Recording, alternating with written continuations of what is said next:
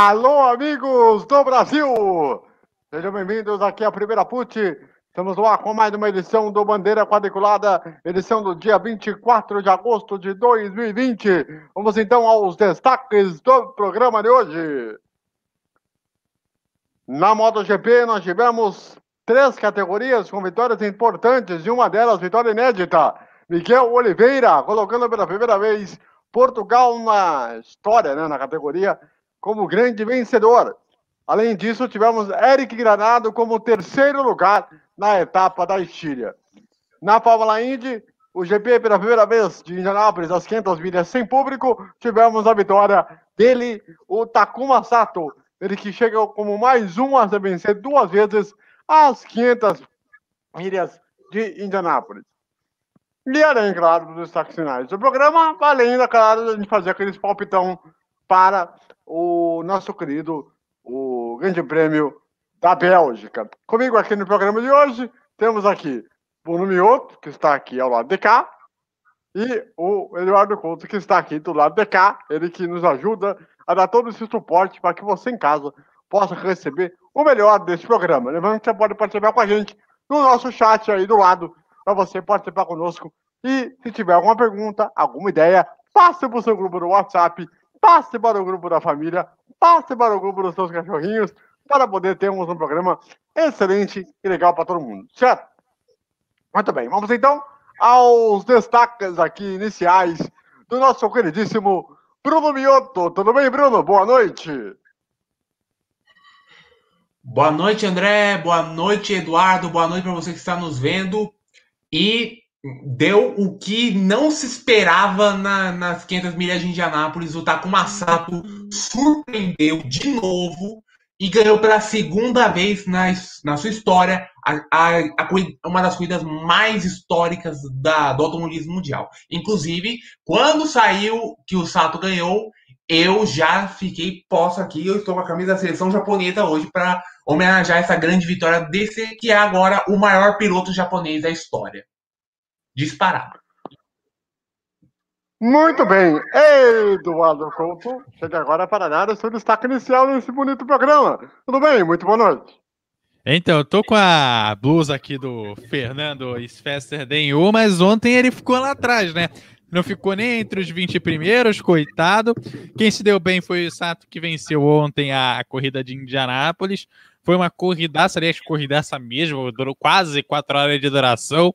Corrida largou, começou o Campeonato Brasileiro, começou a final da Champions, teve jogo, o jogo acabou, premiou, não sei o quê. Nada da corrida acabar, a corrida foi acabar lá depois das seis e meia da tarde.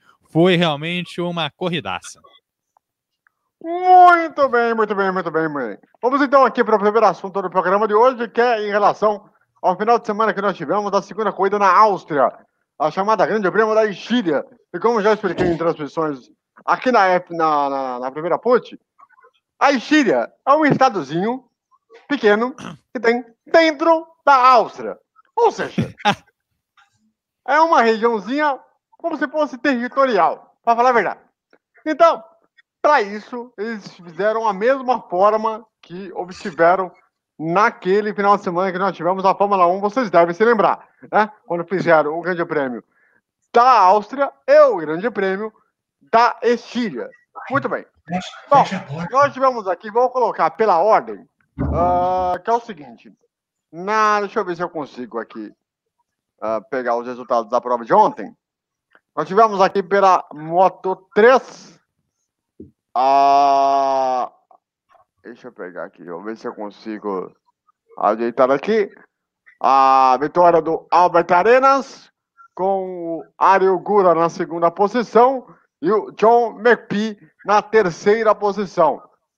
Em quatro lugares, o Celestino Vietti, o Tony Albolino em quinto e o Takuri Suzuki na sexta colocação. A Moto 3, que tem tido aí alguns altos e baixos, porém continua sendo uma categoria muito perto uma da outra, Bruno. Sim, como sempre, a Moto, Moto 3 e a Moto 2 for, são categorias fantásticas que, é, claro que hoje com, com o circuito da Áustria é um circuito um pouco mais travado, mas que dá um, um espaço maior para as ultrapassagens. é, a, como nos últimos anos a gente vê é, ultrapassagens na última volta, na, com, com os famosos X, e eu acho que também nós tivemos grandes corridas nessa, né, nesses dois grandes preços que nós tivemos da Estíria. Muito bem, muito bem, muito bem. Uh, vamos então aqui para a Moto 2, porque nós tivemos. Deixa eu pegar aqui o resultado.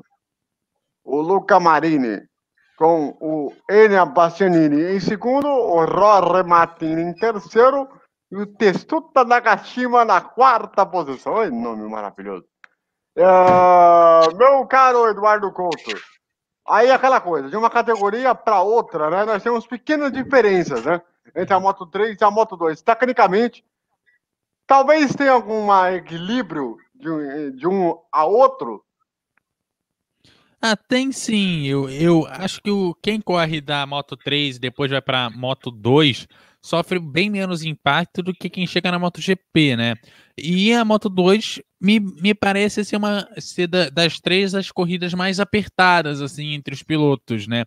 Parece, é, talvez o campeonato não seja tão apertado, mas me parece que as corridas são mais apertadas. Me parece que a, a Moto 2 realmente é aquela categoria intermediária onde você precisa ter um profissionalismo já próximo da MotoGP, mas que é, ainda te permite erros é, de principiante. Então, tornam as corridas é, bem mais é, dinâmicas e tornam também as corridas um pouco mais é, é, próximas. assim Os pilotos não, não têm muita distância entre as motos na, na Moto 2 e não é aquela bagunça da Moto 3, eu acho. E a Moto 3, às vezes, você tá assistindo, parece uma bagunça ali. É, é, de certa forma, você tem uma briga, uma disputa ali, uh, como se fosse rinha de galo, para falar a verdade. Né? Desafio ao galo. Desafio ao galo. Literalmente. Né? Porque a, o, o, parece que não tem limite ali. E todo mundo vai lá, se espalha de um lado, vai para o outro, e não tem muita, muita é, conversa. E na, na né? MotoGP, como você tem muito mais dinheiro envolvido, não, não necessariamente salário de piloto ou outras coisas, mas você tem é, muito é, dinheiro de peça, patrocinador e etc. Se você fizer uma bobagem muito grande, você perde patrocinador e, pô, tua carreira acaba. Na Moto 2 se permite ter essa briga generalizada é, sem tanto problema, assim, porque não tem tanta grana envolvida. Porque o, o piloto da Moto 2 ele não é representante daquela marca ou daquela montadora de moto. Ele é alguém que está sendo treinado ainda. Sim, exatamente. Na, na Moto E, nós tivemos aqui a vitória do Sue, o suíço Dominique Atter, com o Jorge Torres em segundo, e o Eric Granado, mais uma vez no pódio, em terceiro lugar, vai para 28 pontos do campeonato. O Eric, que é outro piloto que sofreu muito com a Moto 2, teve que vir para a Moto E para que tivesse algum desenvolvimento, e parece que o resultado começa a aparecer, principalmente pela primeira vitória lá na primeira etapa, e agora com a sequência de pontuação dentro do campeonato. É aquilo que eu falo, Bruno um garoto como esse deveria ser levado mais a sério, mas uh, está começando a aparecer os resultados finalmente, né?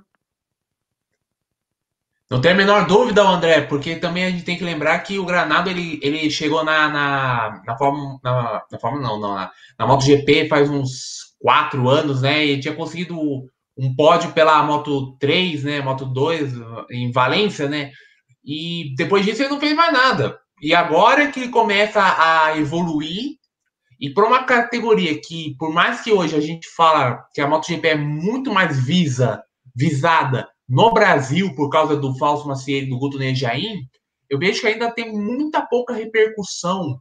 Né? Falta alguma coisa para tornar a MotoGP uma, uma mania nacional como é a Fórmula 1, porque que você tem, ah, você tem o Mark você tem o Valentino tal, mas falta um grande piloto brasileiro desde o Alex Barros. Então, e o Granado, por, por enquanto, não chega ainda no, no patamar de Alex Barros, mas está caminhando para ser um piloto regular, um piloto consistente que pode até um dia sonhar em, em correr na MotoGP, independente da equipe que ele for. É, e é aquilo também, né? A, a, a, regularidade do Eric Granado, ela é bem pertinente. Ele tem conseguido pontos importantes sempre nas três primeiras posições. Acho que isso faz uma grande diferença para um campeonato muito longo e, e, isso pode fazer uma grande diferença, né? Principalmente.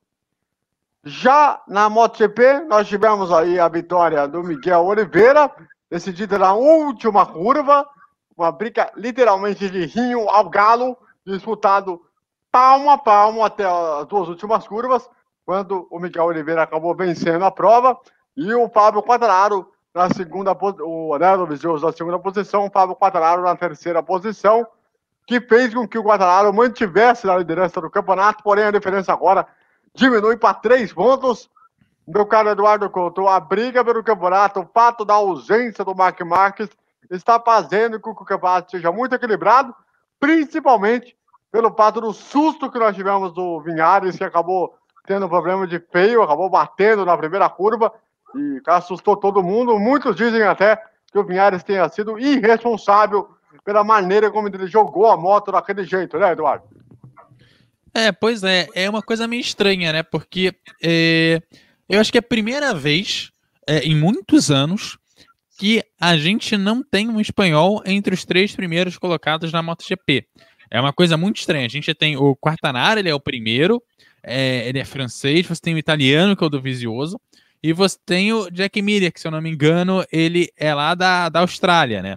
O primeiro uh, que vai aparecer é o Vinhares, né? Que é na quinta colocação, e ainda puxando para os dez primeiros, você vai ter o John Me e só depois o Spargaró na décima colocação, né? Que ele fecha o top 10. Então, é muito estranho. Geralmente a gente tinha muitos espanhóis aparecendo aí nas 10 primeiras colocações. É, tinha sempre um ou dois ali nas cinco primeiras colocações. É muito estranho ter um espanhol somente na quinta colocação, pelo costume que a gente está tendo nos últimos anos, né? O Spargaró foi muito bem é, durante todo, todas as últimas 10 temporadas. Ele sempre foi muito bem, é, sempre teve posições de destaque. Teve a questão do Mark Marques também, e o que, que é e que também é um pouco estranho, né? Porque a gente só vai ter um espanhol é, liderando na Moto 3, que com arenas, e tem, claro, na Moto 3 e na Moto E você já tem é, espanhóis melhor posicionados, mas é, tá uma coisa meio estranha. Teve o susto do acidente, sim, é, ali logo na primeira curva. Questão de freio é sempre um problema. A gente teve problema de freio na Índia também, que foi ainda uh, mais preocupante do que o da MotoGP, mas isso também é um assunto para daqui a pouquinho. Ô, Eduardo, eu tenho que lembrar uma coisa que eu vi quando eu estava lá vendo o canal do Falso Maciel do, e teve, teve a participação do Guto Nejaim. É, não tem um, espanhol entre os três primeiros nessa corrida, só que a, se a gente ver a corrida, é, a corrida estava na mão do Juan Mir e ele acabou tendo problemas. É, e é por isso não, que nós tivemos esse, esse final. Não é nem na corrida. Por favor, Bruno, comprar. Pode, é, pode falar, Eduardo. Não, eu ia falar que, na verdade, para mim, é, não me preocupa o fato de na corrida você não ter os três primeiros. É, é a gente não teve nessa corrida, na corrida, é, duas corridas a gente também não teve, e no campeonato o espanhol mais bem posicionado é o quinto colocado. Isso para mim é muito estranho. Eu não lembro a última vez que isso aconteceu assim. É, e só para dizer, né, nessa etapa nós tivemos o Miguel Oliveira venceu, com o Jack Miller em segundo, que fez com que ele subisse para o terceiro lugar do campeonato. O Paul Spagaró foi o terceiro, o John Miller foi o quarto, o André Dovizioso foi o quinto, o Alex Sims foi o sexto, o Takashi Nakagami foi o sétimo, o Brad Miller foi o oitavo colocado, o Valentino Rossi foi o nono colocado, e na décima posição o Inkelecciona. O Danilo Petrucci foi o décimo primeiro, o Alex Pagaró em décimo segundo, o Fábio Quattararo foi o décimo terceiro, pior resultado desde que ele assumiu a liderança do campeonato. O Jonathan Zarco na décima quarta posição, o Franco Morbidelli foi o décimo quinto, Alex Marques foi o 16. O Cal Crouch foi o 17. Stefan Brandel em 18. Brad Smith em 19. Michele Pirro em 20. E o Tito Rabat na 21 posição. E o Vinhares, que teve aquela batida, e fez com que a corrida fosse interrompida, uh, tanto que uh, a corrida chegou a ficar cerca de 15 minutos, né? Paralisada por conta da bandeira vermelha, esse susto do Vinhares. Aliás, eu até perguntar para vocês aí se para vocês foi responsabilidade do Vinhares de ele ter jogado a moto literalmente ali uh, no meio da. no final da, da, da, da reta, quando teve o problema do freio. E aí, Bruno? É, só da gente lembrar do, dos últimos acidentes que nós tivemos, é, é, é realmente uma irresponsabilidade tremenda do Vinhares fazer uma coisa dessa numa pista que, se você dá um errinho de nada, você vai, vai pro muro, você vai para fora e, e não tem muito o que falar. É, isso aí não é culpa da máquina, isso é culpa do piloto que está segurando, segurando aquele monte de curva para direita, para direita e não consegue, não consegue com, com um balanço, um balanço um pouco, um pouco mais virado para o lado da gravidade.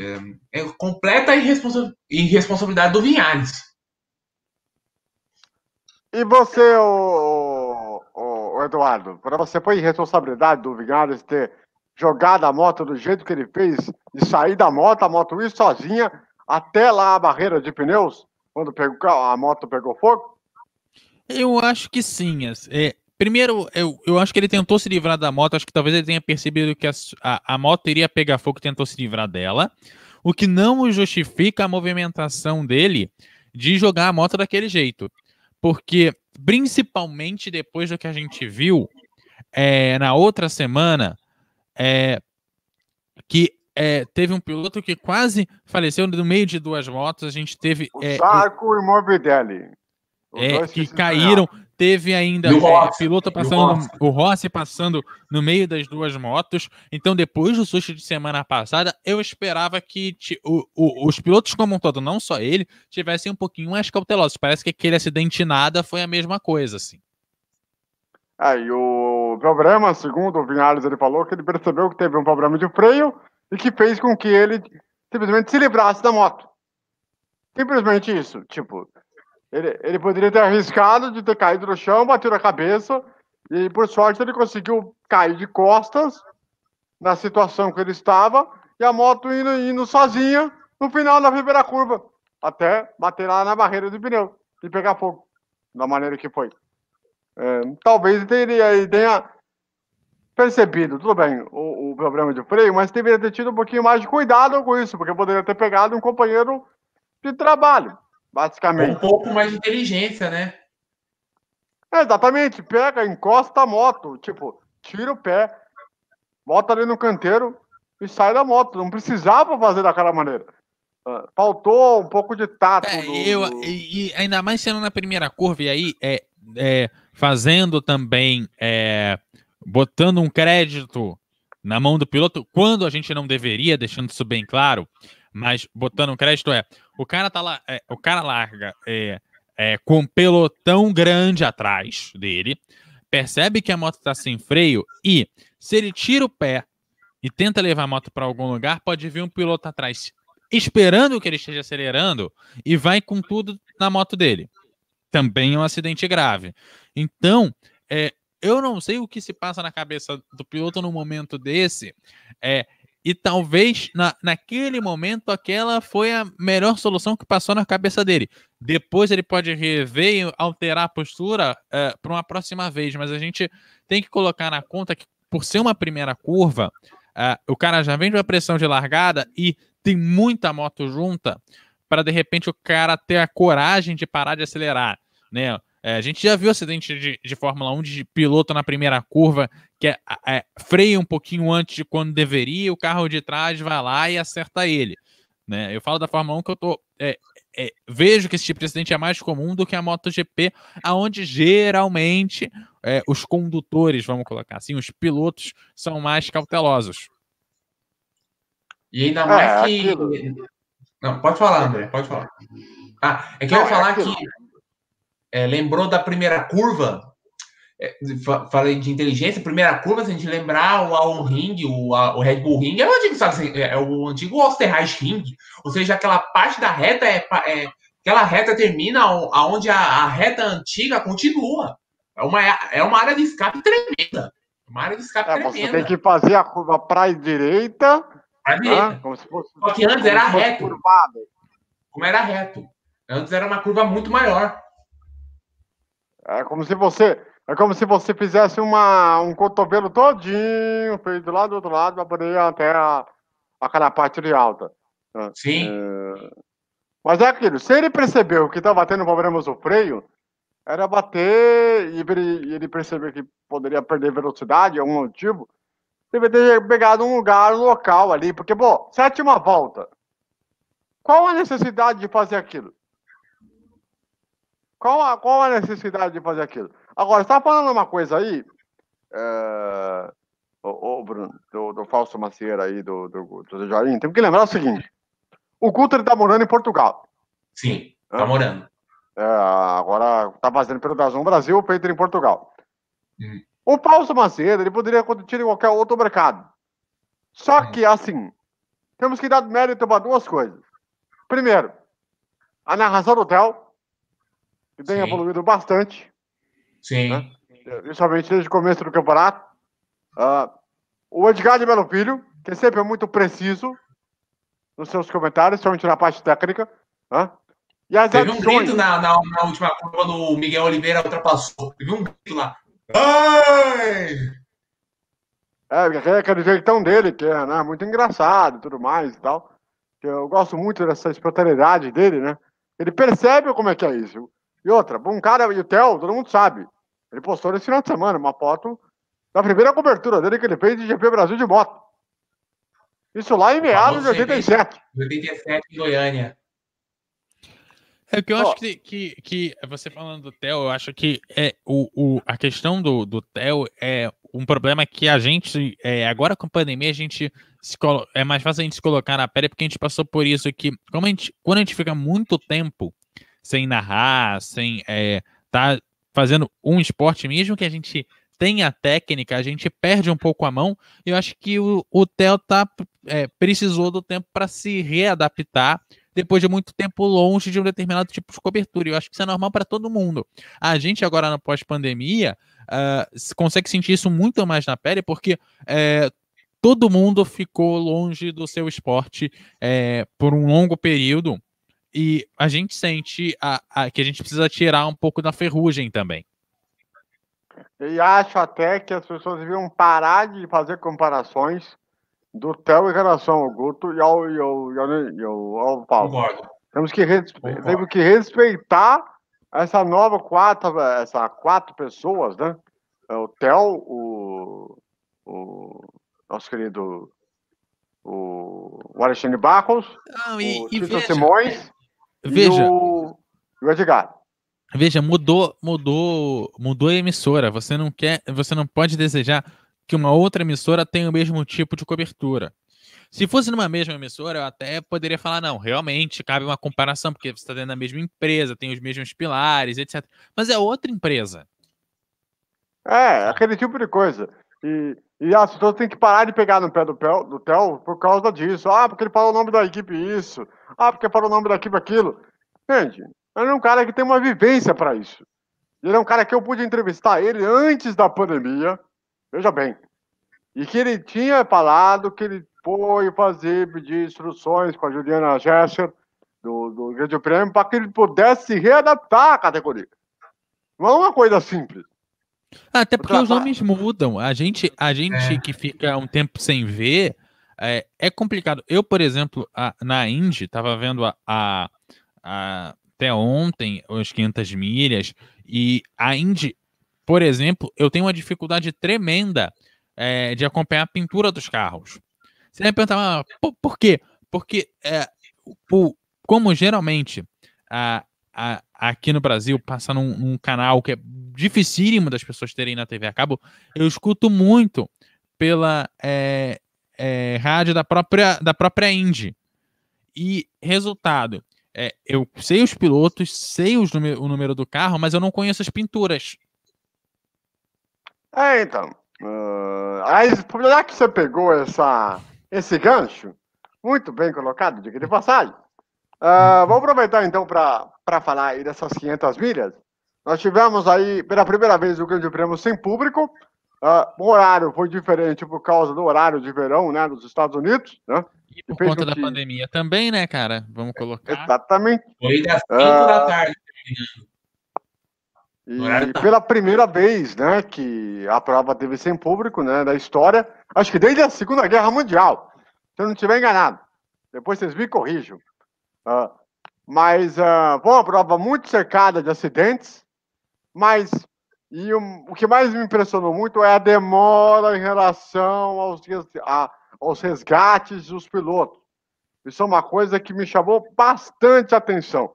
Né? Eu, eu achei também que os pilotos abusaram e muito durante a prova. Primeiro eu queria falar da questão do GP sem público.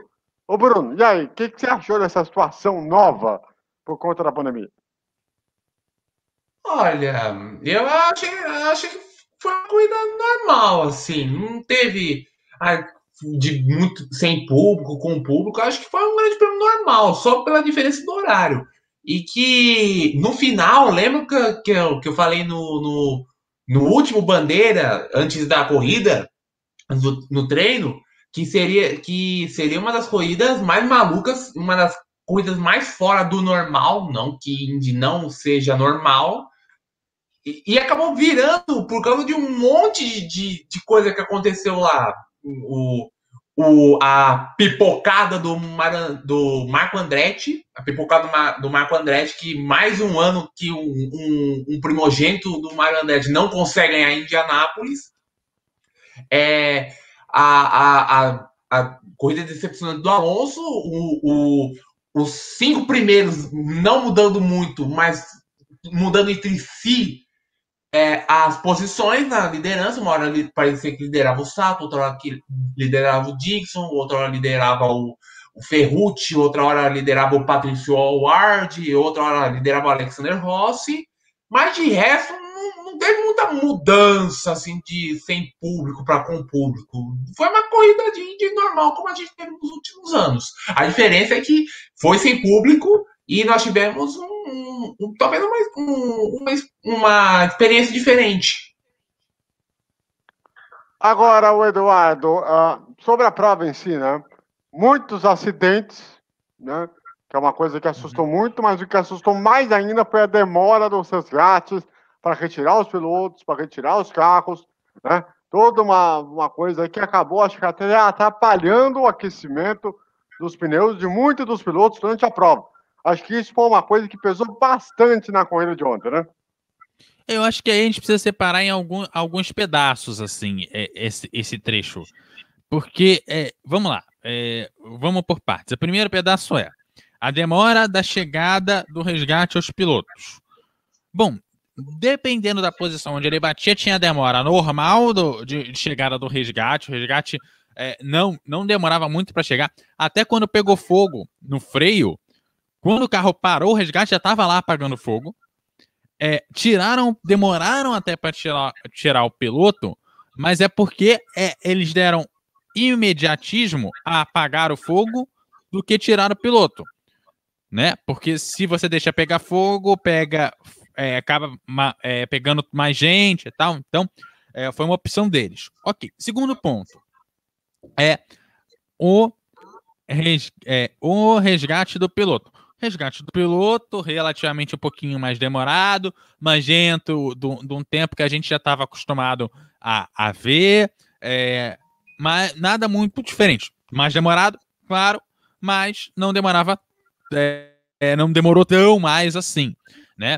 É, as equipes médicas faziam até um pré-atendimento na pista, que a gente também já via, mas acabava não acompanhando tanto porque ia passar público, não sei que outras coisas.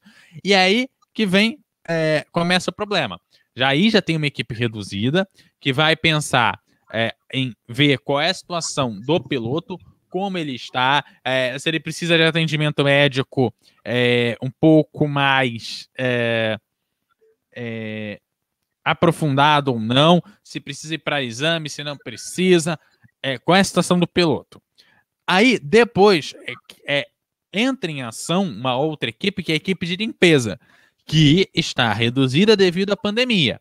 E aí, claro que vai demorar mais. Se você tinha 30 pessoas para limpar a pista, agora você tem 15, vai demorar mais, não tem, não tem o que fazer. E me parece que é, demorou mais na, na, na, na Indy 500 e não pareceu demorar tanto nas outras, porque o oval da Indy é muito é, rápido para os carros e você consegue sentir mais nitidamente essa diferença de velocidade. Um carro em bandeira amarela com o carro de segurança na pista, você leva quase dois minutos de volta na Indy.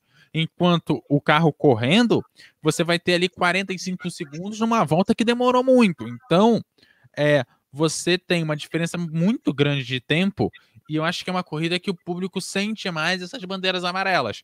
E aí, quando você precisa, em vez de demorar cinco voltas, você vai levar oito, dez para liberar a pista, você tem um problema uh, para que você faz com que o público sinta essa demora, e isso é, claramente impactou na duração da corrida. Porque essa corrida, se tivesse um resgate é, relativamente rápido, como a gente via nos outros anos, sem a pandemia, muito provavelmente ela ia demorar uns 30 minutos a menos.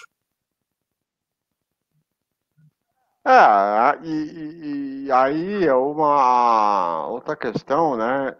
Que aí vamos entrar na, na, na, na polêmica do seguinte: Sato e Alexander Rossi, os dois que se estranharam no boxe que deu a punição ao Rossi. Depois o Rossi me parece que ele aproveitou que ele estava se sentindo prejudicado, talvez tenha jogado o carro de propósito no muro para causar outra bandeira amarela, porque ele viu que ele estava se sentindo mais prejudicado porque ele tinha realmente reais possibilidades de vitória. Uh, Bruno, e aí? Quero saber da, da, da, sua opinião sobre isso. Deve ter visto, revisto. Uh, é uma situação que foi reprisada várias vezes e que tem gerado um pouco de polêmica e que o Rossi saiu bem irritado do, do autódromo, hein, Bruno?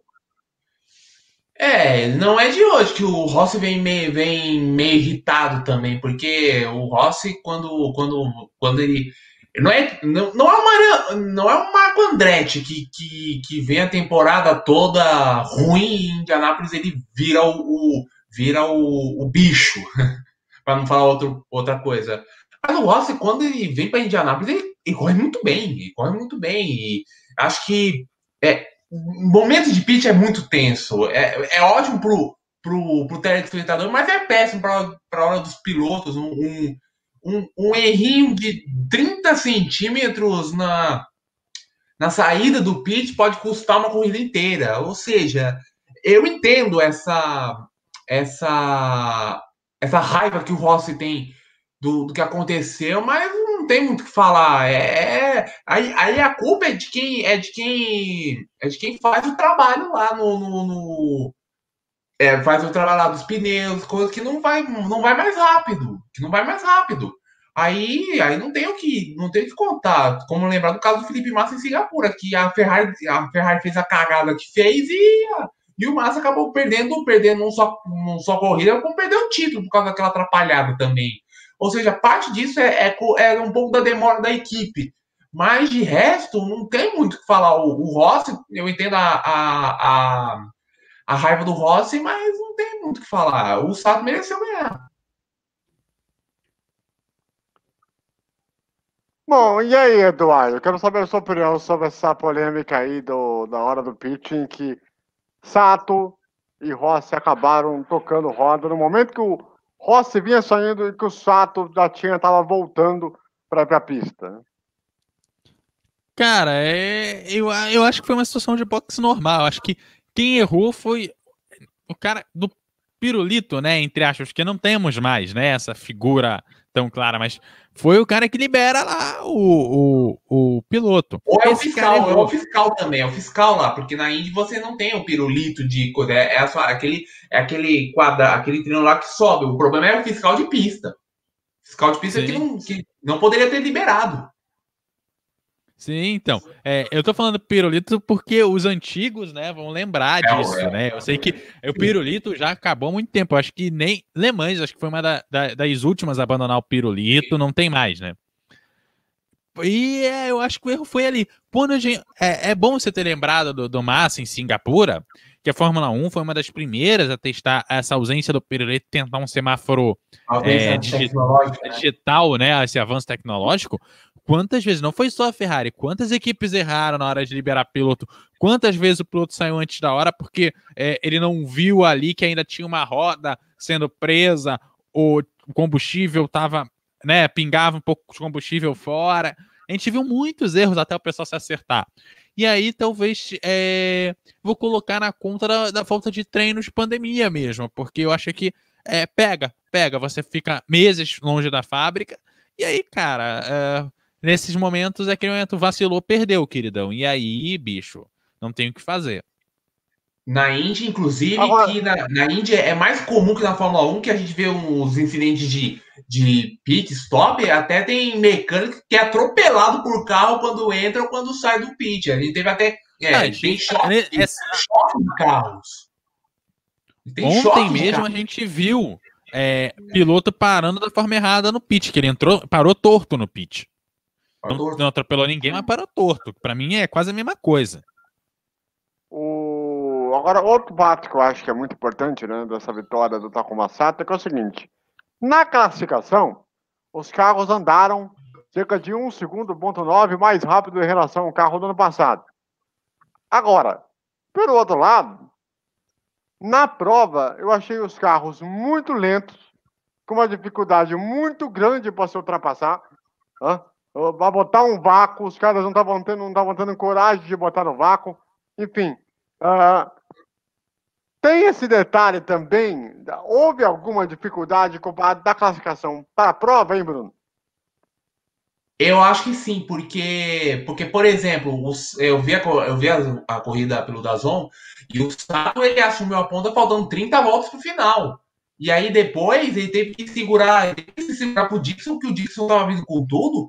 Só que nas voltas finais teve aquele engarrafamento lá, aquele, aquele, engava, é, é, aquele engavetamento lá dos, dos retardatários. O Dixon, se acho que se tivesse cinco voltas a mais, acho que o Dixon conseguiria ultrapassar, mesmo você falando que, que teria, ter, teria problema de, de, de, ultrapassagem. Acho que muito disso, porque acho que também é por causa da falta. É, o pessoal não está muito ainda é, ligado ainda por causa da pandemia e tal, mas eu acho que o Sato, ele, como foi passando dessas 30 voltas até o, o, o final, o Sato ele só teve uma chance de perder a liderança quando o Dixon chegou faltando 14 voltas para o final. Tirando isso, o, o Sato ganhou. Foi, foi para vitória. Foi pra é vitória. É importante a gente destacar também, é, se, o, falando essa questão das ultrapassagens, do Aeroscreen. Porque o Aeroscreen ele é muito bom, mas é, uma das diferenças entre o halo da Fórmula 1 e o Aeroscreen da Indy é que o Aeroscreen, por ser mais aerodinâmico, ele faz com que o ar suba e gera mais turbulência para o carro que está atrás.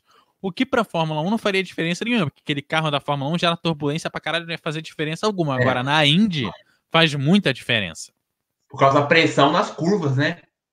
Sim. E aí. E, e outra é, coisa, vácuo, né? É, ali sendo feito por conta desse aeroskin, você pegar o vácuo, pode ser que você, nessa pressão nas curvas, você acabe indo reto e parando no muro. Então, aí eu faço outra pergunta. Será que houve insegurança dos pilotos? Em querer entrar no vácuo para tentar ter uma possibilidade de ultrapassagem? Porque aí é, essa é uma questão. Porque você tem uma classificação com um carro um segundo e nove mais rápido em relação ao ano passado. Aí na corrida você tem uma dificuldade para passar, uma dificuldade para chegar, uma briga para chegar. Que eu achei assim, que eu pensei assim, cara, o que está acontecendo? Isso também é, é, pode é um ponto também para ser discutido aqui, né? Eu não sei se o Bruno concorda com, com, com esse ponto, principalmente pelo fato de que ah, os pilotos eles queriam ser agressivos, mas não foram agressivos. Talvez tenham sido até conservadores demais comparados com o que vinha acontecendo, não? Então, é, é só da gente lembrar, a vitória do Sato em 2017, O Sato assumiu a ponta faltando seis voltas, ele, ele, teve um suador do tamanho do mundo do Hélio. O Hélio, quando faltava três duas voltas, já estava chegando na primeira curva. Parecia que ia, ia conseguir, aí o, o Sato vai lá no, no final, no último metrinho da reta e vai lá e passa o, o, o Hélio e, e aí daí, dali não, ele não tira mais. Eu acho que também eu concordo que faltou um, um pouco mais de sangue no zóio do, do, dos pilotos para arriscar, porque eles ficaram tanto tempo sem correr, eles ficaram. Eles estão muito frios, eles estão muito. É, ainda não estão no, no, no, ritmo bom para correr e, e e, eu acho que eles ficaram com medo de quebrar o carro e, e o, o, o, desastre da pandemia é, dá prejuízo. E, e é isso mesmo que, que a gente viu nos últimos meses, que um monte de equipe com problemas financeiros, não tendo carro para manter. E eu acho que é, é isso que acontece. Falta um pouco mais de sangue no zóio dos caras. Agora, tem uma coisa que eu queria falar aqui, que é o seguinte. Uh, eu até queria perguntar para o Eduardo, que é, é a questão do. Dois pontos. Ontem foi lembrado cinco anos da morte de Joshua Wilson, que é o piloto que morreu de uma maneira, até certo ponto, muito besta, né? Um acidente até hoje ninguém entende o que aconteceu ali, né? E que motivou exatamente a pôr a ter esse aero screen aí, né? Uh, pela forma do que aconteceu. O que, que mudou daquele dia fatídico para cá em relação a esses carros, hein, Eduardo? Olha, é, me, me, me parece que é, essa briga pelo Aeroscreen e toda essa questão de você ter é, uma mudança de carro, uma mudança para você tentar proteger o piloto, de você tentar proteger a cabeça, é, chegou, mudou a forma do carro, mas eu acho que a inovação tecnológica ela ainda não, não vingou do jeito que deveria.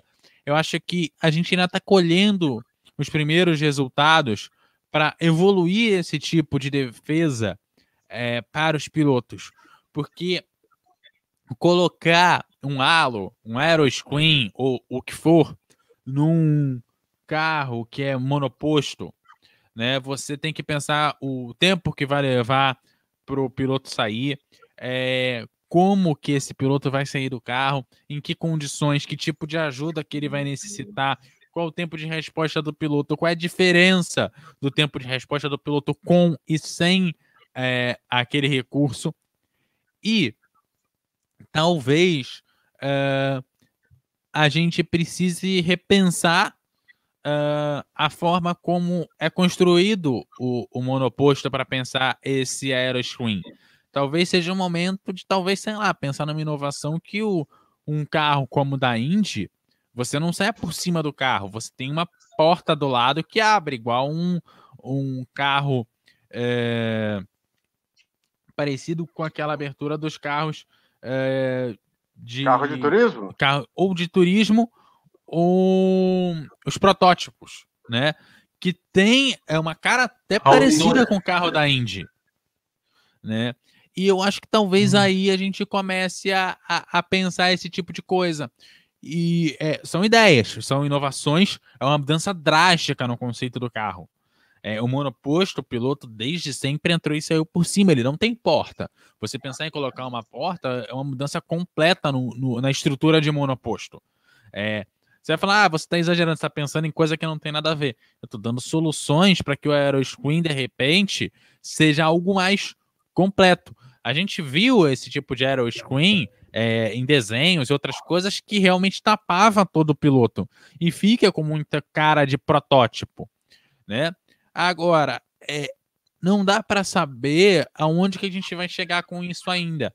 É, claro, a gente não vai voltar para o monoposto como era há cinco anos atrás, mas é, eu acho que chegou, vai mudar e a gente ainda não chegou no conceito de Aeroscreen ou de Halo, ou seja, o que for que vai entrar no, no lugar que a gente vai ter daqui a 10, 15 anos. Eu acho que a gente ainda vai ter muitas mudanças aí é, nos próximos 10 anos nesse tipo de conceito e talvez a gente até se surpreenda com o tipo de carro que a gente tenha daqui a 10 anos.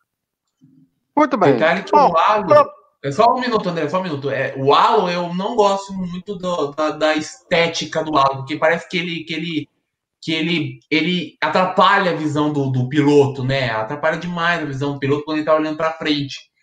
O, do, o, Aeros, o, o Aerofort da Indy, é, acho que para mim é, é, melhor porque você já vê uma, você tem uma vista 100% da pista.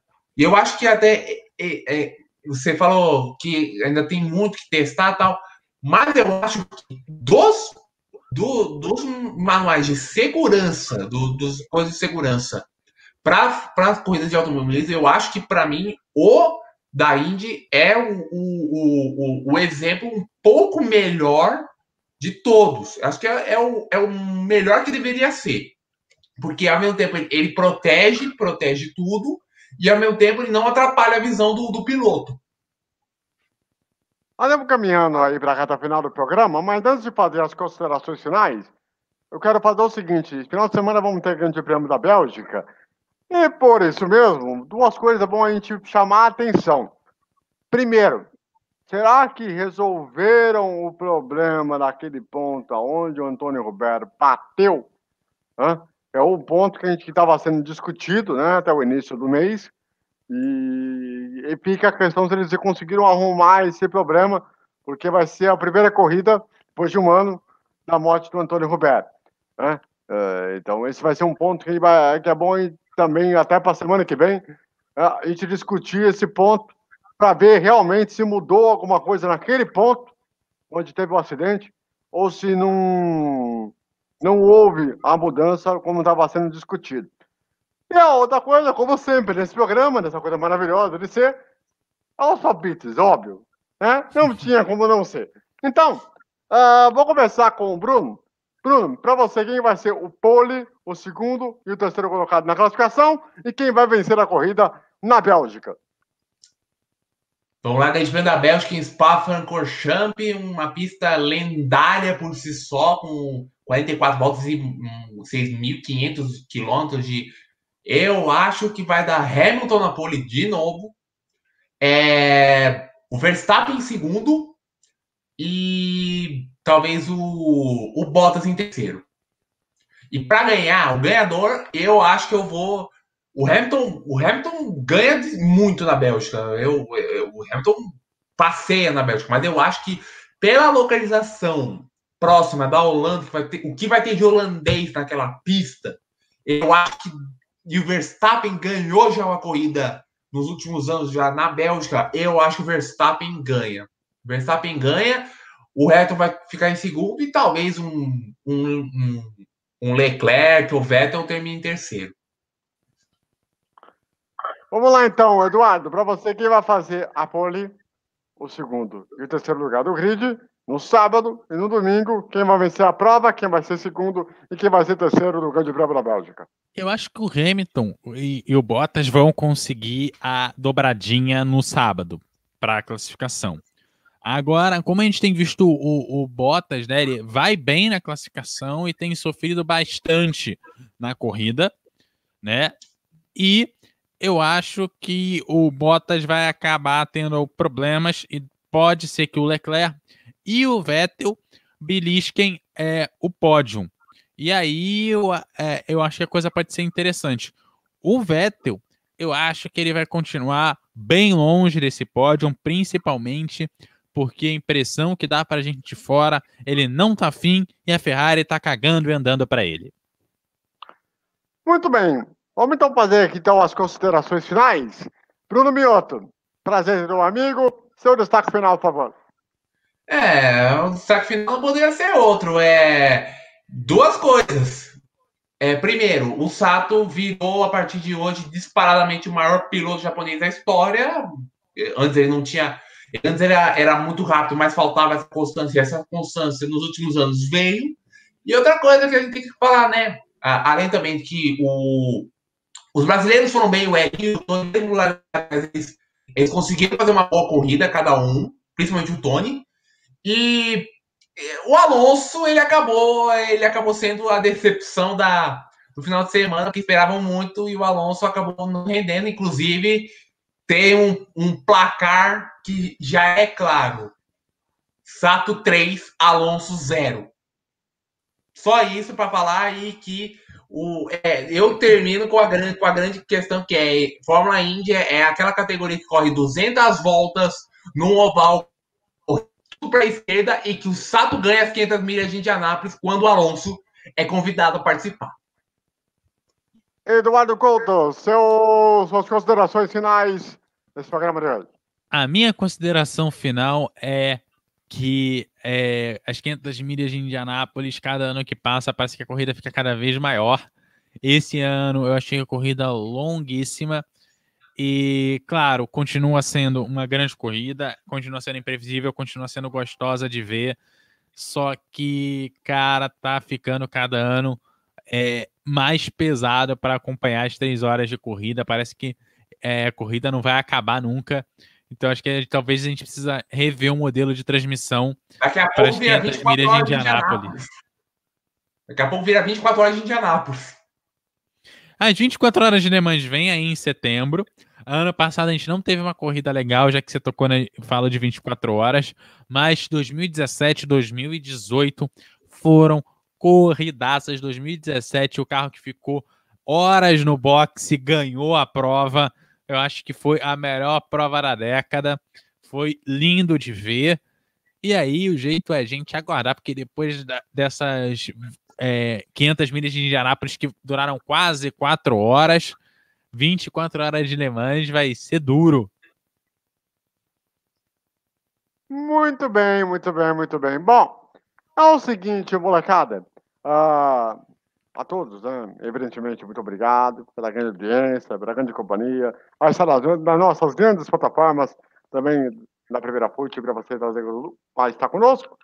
E na semana que vem, às 8 horas da noite, nós estaremos de volta aqui com mais uma edição do programa e já vou avisar a você com a repercussão do Grande Prêmio da, da Bélgica, eh, esses detalhes que envolvem também esse grande prêmio, e mais também há um anúncio do Rally dos Sertões, que vai ter o seu anúncio feito com a adaptação à pandemia. A gente vai falar no programa da semana que vem, que vai ser bem interessante, que vai ser o primeiro rally do mundo a se adaptar à pandemia de uma maneira sensacional.